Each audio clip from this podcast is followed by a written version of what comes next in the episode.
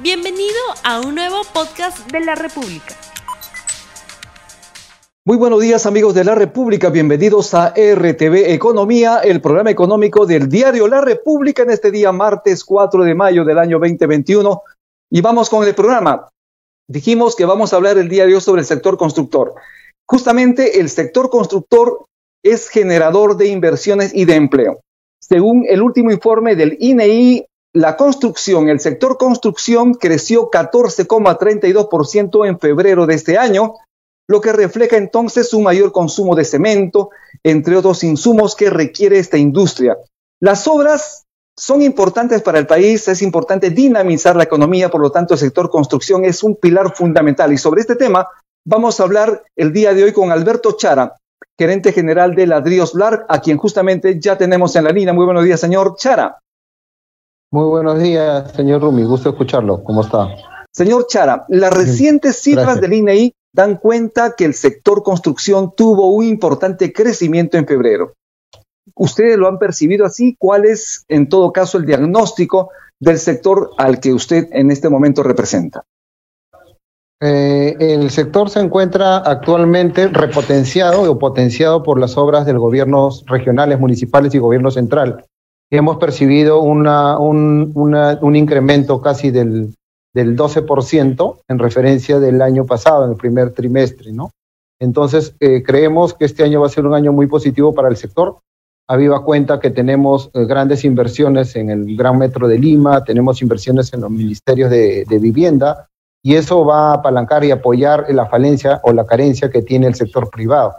esperemos que esta demanda que genera el Estado va a permitir ampliar, digamos, los puestos de trabajo perdidos y aumentar un poco, digamos, el consumo en, la población peruana, ¿no? Porque las olas se están dando a nivel nacional. Nosotros, eh, como le comentaba, eh, tenemos dos fábricas, una en Lima y una en Chiclayo, y la percepción del de, desarrollo de obras está bastante, digamos, eh, potenciado a nivel de provincias. Entonces vemos que va a ser por lo menos un primer semestre positivo, ¿no? Pese a al panorama electoral y al panorama que tenemos actualmente de, del tipo de cambio bastante, bastante irregular. Eh, hemos visto que en el mes de febrero, según el INEI, el crecimiento del sector construcción es de 14,32%. Pero ¿cómo habría sido, digamos, el resultado de los meses subsiguientes? Porque ya hemos pasado el primer cuatrimestre del año, ¿no? Es un, es un tercio de este año. Entonces, ustedes eh, en estos meses, ¿cómo han sentido esa recuperación? Porque el año pasado de alguna manera también han podido posiblemente tener cifras en azul en su comportamiento del negocio. Sí, efectivamente, las cifras en azul se dieron básicamente que después de salir de la cuarentena que duró los tres meses entre el 15 de, marzo y el 17 de junio, eh, se vino incrementando importantemente un movimiento de inversión en el sector construcción eh, también apoyado por el sector privado, casi en el 20 y el 25%, y un 70 75% por el sector de autoconstrucción. Entonces, en el año, dos, el año pasado, el, el del año del año pasado, ha sido relativamente positivo para lo que esperábamos. Esperábamos una recuperación, digamos, similar, pero fue una recuperación y un, y un incremento del 3% en referencia del año 2019. Eso nos hace un año que pese a la pandemia, sea, el sector se ha podido recuperar enormemente y, de forma muy rápida, pero repito, más que todo por el apoyo del sector de autoconstrucción, que siempre es más o menos estable, y el sector de gobierno, de gobierno, ¿no? El sector de obras públicas y obras gubernamentales. Y en el caso específico de la industria ladrillera al que usted representa, usted es gerente general de una empresa ladrillera LARC, cómo se ha desenvuelto el sector ladrillero, porque no solo es construcción cemento, no solo es fierro, no solo son los agregados, también es el ladrillo. El ladrillo es una pieza fundamental para el proceso de construcción en el país. ¿Cómo les ha ido a ustedes en la industria ladrillera? Eh, yo creo que bastante bien, bastante bien porque eh, tenemos que acotar justamente a, hacer un comentario de lo que, lo que has hecho en un comentario de apertura de tu programa sobre el tema de informalidad. Y efectivamente, el sector ladrillero tiene una informalidad bastante alta, superior al 80%. Entonces, digamos que las industrias formales con operaciones formales son muy reducidas.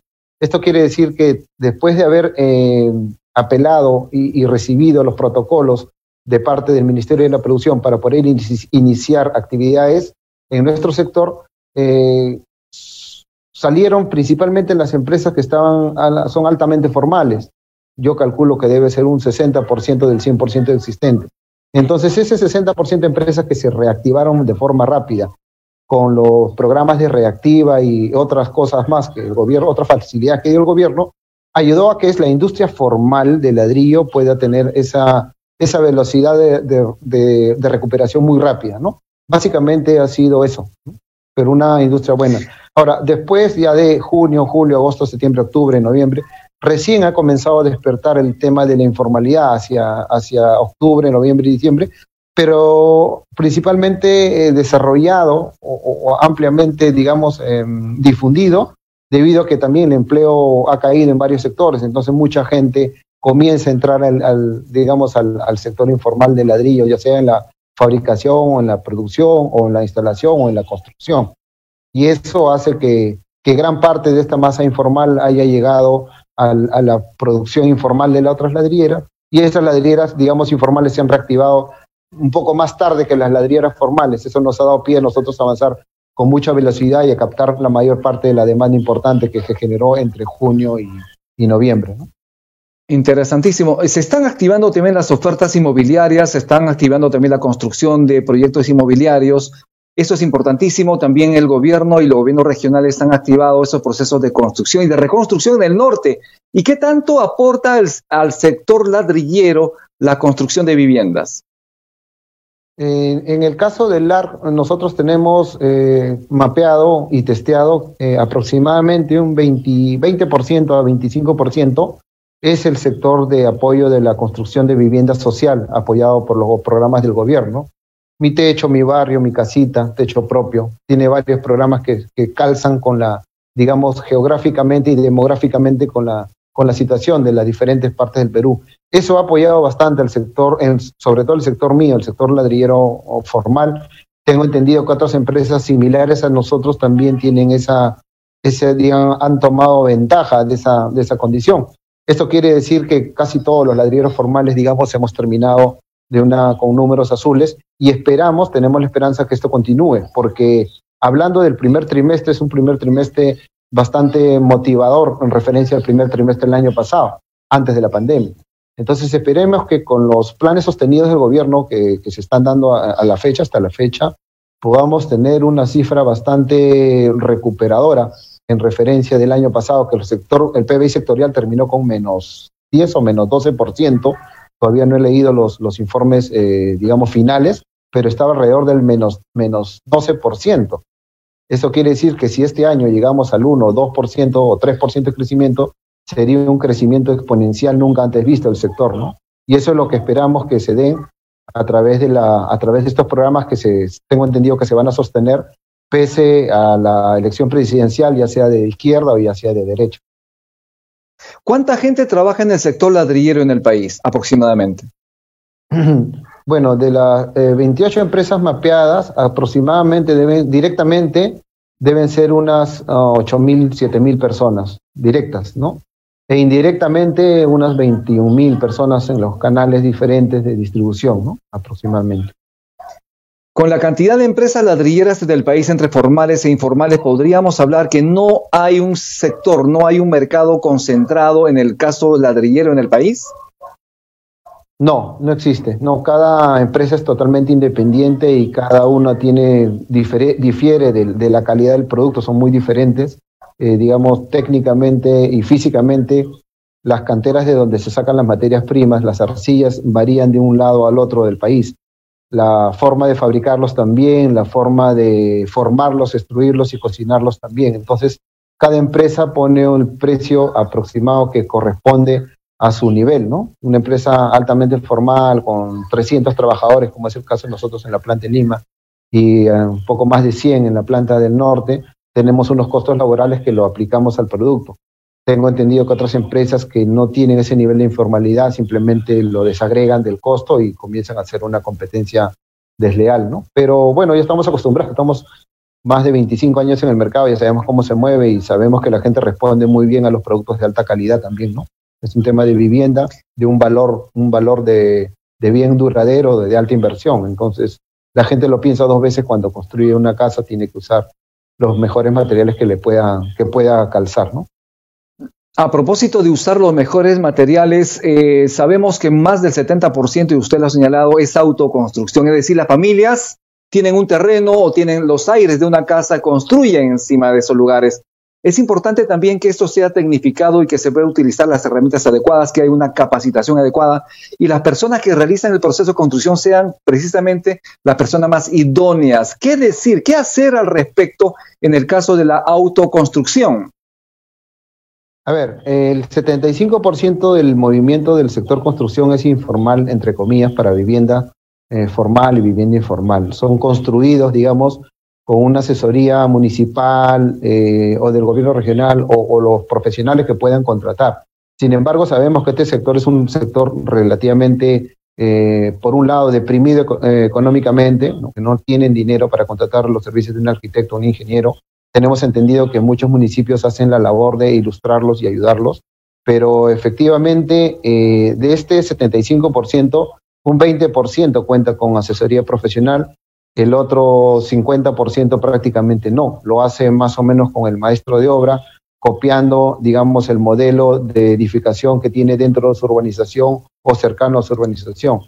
Sin embargo, nosotros eh, desplegamos, desplegamos campañas completas de comunicación indicando que básicamente los ladrillos, como usted sabe, son productos de arcilla y tienen un uso específico, ¿no? Unos son usados para muros portantes y otros son usados para tabique. La, el precio de los, ambos se diferencian en 35-40%. Es por eso que mucha gente usa un ladrillo más barato que el de este tabique para hacer los muros circundantes de una casa, los muros portantes. Y eso es lo que estamos eh, tratando de inducir a que no sea así, porque básicamente la casa tiene que tener un ladrillo que resista sismos. Eso se está dando, se ha dado, nosotros lo trabajamos, pero como es un sector bastante amplio, es a nivel nacional esta práctica, eh, lo que podemos hacer nosotros es contribuir desde nuestra información de la web y de nuestra asesoría comercial a todos los puntos de venta que la gente utilice un, el producto correcto para el área correcta que le corresponde. Pero sí, efectivamente, de este 75%, el 20% como mucho tiene asesoría profesional. El otro 50 o 55% lo hace en función del maestro de obra o de un, digamos, de la copia de un modelo de la, de la casa que ellos tienen en la urbanización. Señor Alberto Chara, nos comunican que ya tenemos los resultados del sondeo rápido que hemos lanzado al inicio del programa. La pregunta es, ¿cómo será el comportamiento del sector construcción este año? Bueno, 39%, malo, 20%, regular, 41%. ¿Qué comentario tiene usted respecto a este resultado de este sondeo rápido en la República? Yo creo, yo soy bastante optimista al respecto. Me, me, me, me ocuparía es. en el medio y hacia adelante, porque nosotros sí vemos los programas que están saliendo eh, de apoyo eh, al sector, ¿no? Tenemos 6.700 millones, si no me equivoco, eh, que acaban de, de emitir un, un, boletín de millones para este año, para todo el sector y programas gubernamentales. Tenemos el metro de Lima que comienza a avanzar a mayor velocidad y tenemos la obligación de que los gobiernos regionales, a nivel de todas las regiones donde nosotros tenemos participación, están muy eh, enfocados en gastar ese presupuesto que normalmente sale como números malos, ¿no? Porque de un 100% de presupuesto de cada gobierno regional hay un gasto del 35, del 25, del 28, del 30%. Tengo entendido que esto también se está profesionalizando a mucha velocidad por orden de gobierno regional y esperamos que, que como le digo, eh, yo me, me, mi opinión estaría más por el lado del positivismo, ¿no? Porque vemos mucho, es mucha obra pública. Eso Mucha obra pública eh, en todas las regiones. Yo trabajo, Así nosotros es. trabajamos, bueno, de la planta de Lima y la planta de Chiclayo prácticamente tenemos todo el centro y todo el norte del Perú. Entonces yo te puedo hablar de todo el Perú, a excepción de Arequipa, Moquegua y Tacna, ¿no?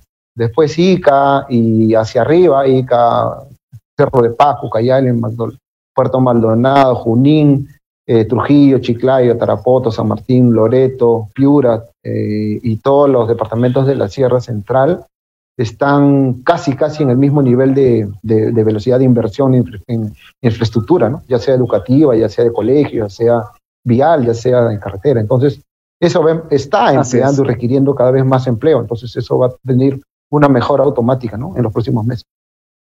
Imagino que los planes de inversión del AR para este año y para los subsiguientes años son interesantes. En ese sentido, yo a usted lo veo optimista, lo veo una persona progresista, lo veo una persona que ve un buen futuro en el país. ¿A usted no le da miedo estas elecciones? ¿Usted no se deja llevar por el miedo en estas elecciones?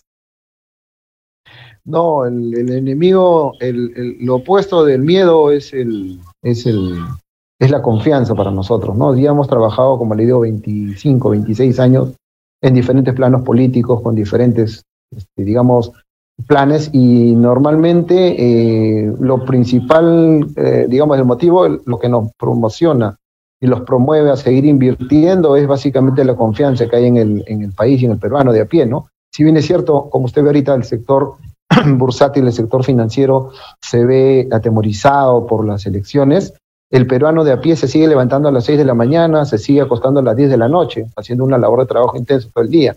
Nosotros seguimos ahorita, estamos con una ampliación en Chiclayo que está dando, se está con, contratando maestros de obra, ingenieros, personal técnico que va a entrar a operar.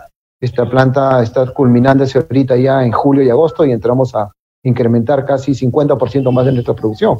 Y eso no se va a ¿Cuánto de inversión allí? Claro, eso 7 millones de dólares aproximadamente. 7 millones de dólares. La inversión no se detiene. No se detiene, es más, este, esta inversión está dada en el más del 70% por recurso propio y un 30% Y no tiene por, qué frenarse una inversión importante, no tiene por qué frenarse una inversión importante. Y así como usted, obviamente debe ser el tenor de la mayoría de los inversores peruanos, confianza en el país. Yo le agradezco muchísimo su participación en RTV Economía. Sus palabras finales, por favor, señor Chara, porque estamos ya finalizando el programa. Bueno, agradecerle primero y invocar a todos los peruanos que no tengan miedo, que el Perú siga avanzando, sea quien sea, salga quien salga, y que el Perú es un país enormemente potente y rico, no solamente por sus recursos, sino también por, por la ímpetu de su gente. Entonces, nos quedamos acá a seguir avanzando y a seguir progresando y a seguir generando, digamos, puestos de trabajo y mejoría en la casa de cada uno de los peruanos, empleados directamente y empleados indirectamente también. Bien, muchísimas gracias. Yo le agradezco nuevamente al señor Alberto Chara, él es gerente general de Ladriolar nuevamente. Muchísimas gracias por su participación en RTV Economía. Muy amable. Nos despedimos hasta el día de mañana. Tupananchis, Cama, Brequecuna, Panaicuna, Yactamasicuna. No olvides suscribirte para que sigas escuchando más episodios de este podcast.